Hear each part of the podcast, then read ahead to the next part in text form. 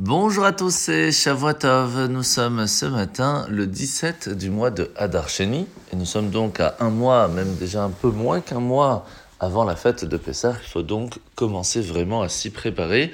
Et bien sûr, la première base, c'est de commander notre matzah, et plus précisément de la matzah shmura, pour pouvoir passer une fête de Pessah de la meilleure façon.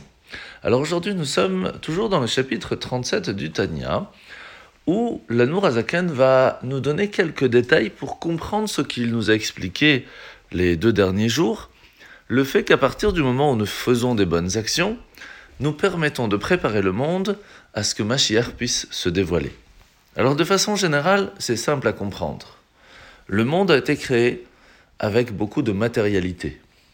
La spiritualité, la divinité, Hachem a envie de s'y installer, mais pour cela, il faut préparer le monde.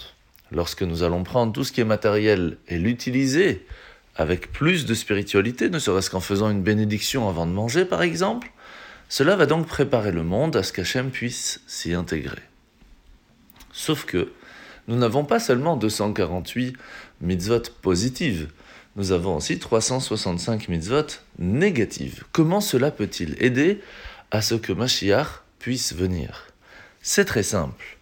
À partir du moment où on comprend que l'obscurité, le mal, ne peut prendre sa source de, revenus, de, de force, de vie, que par le bien en fin de compte.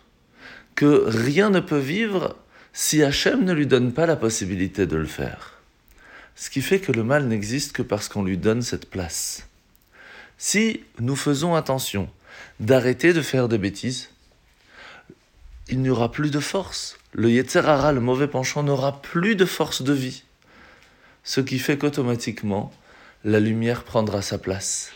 Un peu comme si on se retrouvait dans une grotte et que la façon la plus simple d'y amener de la lumière, ce n'est pas d'y installer des torches, mais tout simplement d'ouvrir la fenêtre, de faire un trou, et la lumière rentrera. De la même façon, Hachem nous dit, la lumière de Mashiach est à notre porte. Ouvre la porte, et ainsi nous pourrons y profiter. La mitzvah de ce matin, c'est la mitzvah positive numéro 236. C'est la mitzvah qu'il faut faire très attention à ne pas faire du mal à quelqu'un d'autre, de tout faire pour ne pas que cela puisse arriver. Et si Shalom ça arrive, il faudra en payer les conséquences. Il y a différentes choses dont il faut faire attention. Par exemple, le fait que lorsque l'on construit euh, une usine, par exemple, ou même un magasin qui pourrait amener du bruit ou une odeur nauséabonde, eh bien, il faut le faire en dehors de la ville pour ne pas euh, faire que les personnes qui habitent autour puissent en être embêtées. Alors aujourd'hui, nous commençons la parachate Shemini. Et aujourd'hui, nous sommes au huitième jour de l'inauguration du Mishkan, du temple, du tabernacle. Et c'est là que Moshe va convoquer Aaron et ses enfants et leur dire Ça y est, moi j'ai fait mon travail, je vous ai montré la semaine dernière toute la pratique de comment fait-on les différents offices dans le temple. Maintenant, c'est à vous d'amener Dieu dans ce monde et plus précisément dans le temple. Et c'est Aaron qui va réussir à faire cela. Parce que Moshe, lui, va nous transmettre la Torah, va nous préparer, va essayer de nous imprégner, de nous préparer à recevoir cette lumière. Mais c'est Aaron, en fin de compte, qui va rendre la société, le peuple juif réceptive et amener Hachem à l'intérieur. Pourquoi? Parce que même si on désire tous ressentir la présence d'Hachem dans notre vie, on ne peut en fin de compte la recevoir que si nous agissons comme Aaron. Aimer la paix et la rechercher constamment.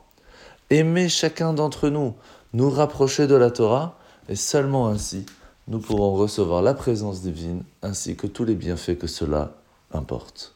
Bonne journée à tous. N'oubliez pas Avat Israël, c'est la base de tout. Shavuot